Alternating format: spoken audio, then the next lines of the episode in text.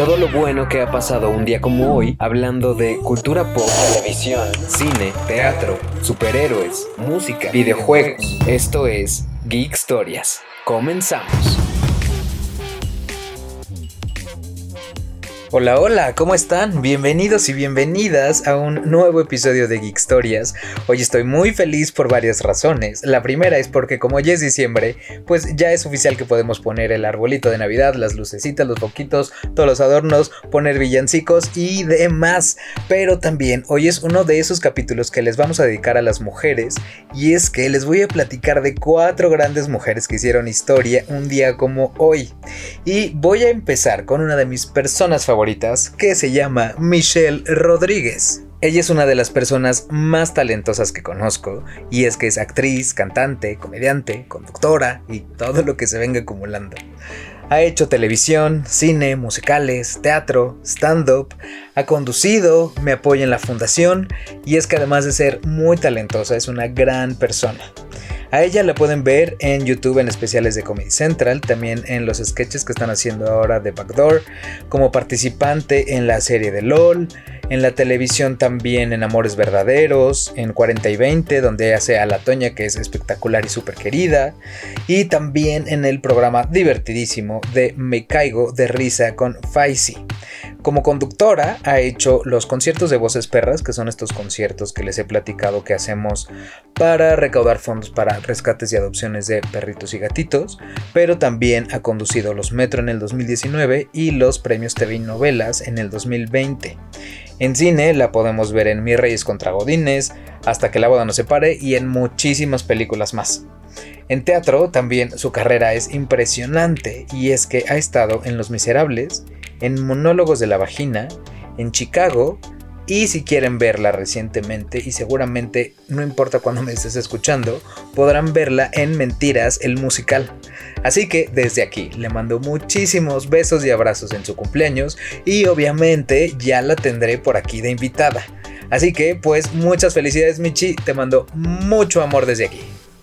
El otro cumpleaños del día es otra joya, pero tendremos que viajar a Hawái de 1945, cuando nace la espectacular Beth Midler, que también es comediante, actriz, cantante y reina gay.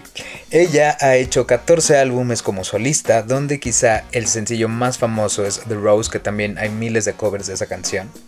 En películas le hemos visto en Big Business o Sopa de Gemelas en español, en The First Wives o El Club de las Mujeres Divorciadas, en Hocus Pocus, que es mi favorita y la de muchos, que salió en 1993. En Broadway también hizo a Hello Dolly icónicamente. Y ha ganado por todo esto y mucho más tres premios Grammy, cuatro Globos de Oro, tres premios Emmy, dos Tony y ha vendido más de 30 millones de discos en toda su carrera. En televisión la hemos visto como participaciones especiales en La Niñera, en Seinfeld, y si quieren ver un poco más reciente de ella, vayan a ver The Politician de Ryan Murphy, que la pueden encontrar en Netflix. De Hawái ahora nos vamos hasta Finlandia, cuando en el 2009 se lanza por primera vez el videojuego de Angry Birds. Solo tres años después de su lanzamiento en el 2012, esta aplicación ya tenía más de mil millones de descargas y obviamente sería la más popular de ese año. También es el juego más vendido de la historia para dispositivos móviles y obviamente por todo este éxito, pues han hecho juguetes, peluches, tazas, disfraces, en México también hasta piñatas y todo tipo de mercancías, incluso también tienen dos películas.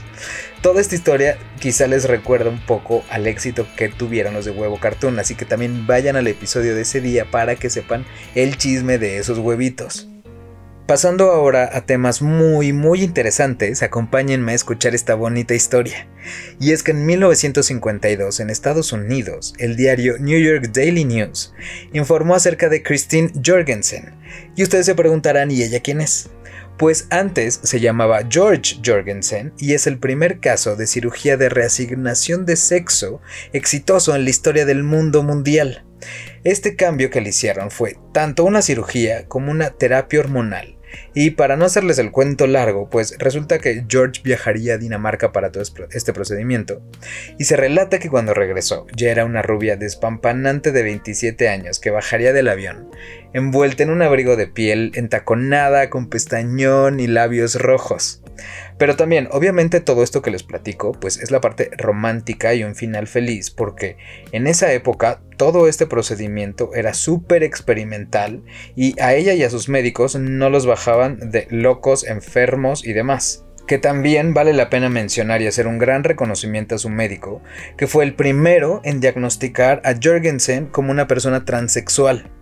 Yo desde aquí les mando muchísimos besos y abrazos a todas las personas trans por ser tan valientes y tan espectaculares, que también obviamente ya invitaré a varios a que participen aquí en el podcast y pues platiquemos y chismemos de lo que ha pasado en el día que hablando de mujeres pioneras y empoderadas, pues también quiero contarles que en 1955, un día como hoy primero de diciembre, en Alabama, Estados Unidos, Rosa Parks es arrestada en un autobús cuando iba de regreso a su casa por no cederle el asiento a una persona de raza blanca.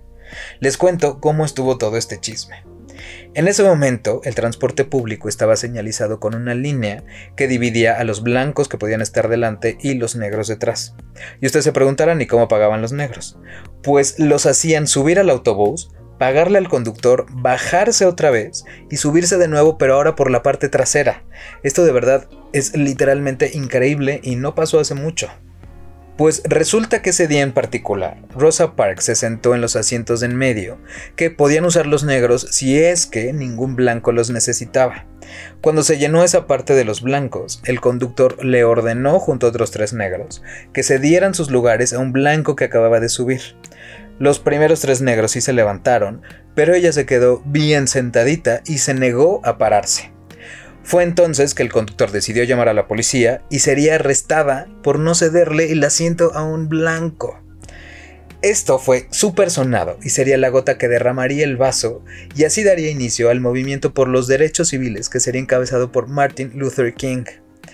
Tristemente les tengo que contar que Rosa Parks murió en el 2005 y si hubiera vivido solo cuatro añitos más, hubiera logrado ver de presidente a Barack Obama. Así que yo espero que si existe algo así como el cielo o algún lugar de donde los muertos puedan ver, ojalá que ella haya podido lograr ver que gracias en parte a todo lo que ella hizo, hoy es un poquito diferente la historia.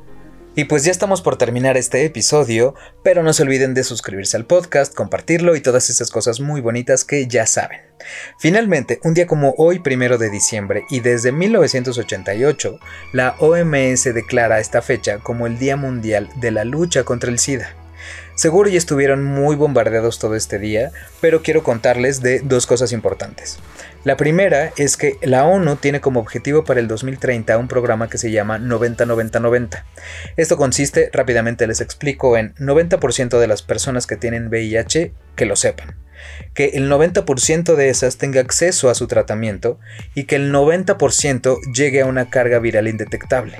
Esto significa que tienes tan poquito virus en el cuerpo que ni siquiera es representativo y por tanto no es transmisible la enfermedad y si sigues tu tratamiento es prácticamente como si estuvieras curado. Lo más recomendable, también yo les puedo decir, que es hacerse la prueba cada año y si tienen una vida sexual bastante activa, hacérsela cada seis meses o si también tuvieron alguna práctica de riesgo, pues hacérsela en esos días. Si quieren saber más de estos temas de VIH, de salud sexual, incluso fetiches y muchas cosas más, les súper recomiendo el podcast de Sexcándala que también de hecho curiosamente hoy es su aniversario, así que les mando muchas felicitaciones a Kiko, Alan, Ángel y a Baruch y que sigan por muchísimo tiempo más dándonos toda esta información con muchísima pasión y también muy divertida. Así terminamos el episodio de hoy, pero no se pierdan el de mañana porque estaremos hablando de Rick and Morty, de Britney Spears y de muchas cosas más. Así que nos oímos y leemos mañana. Chao suscríbanse.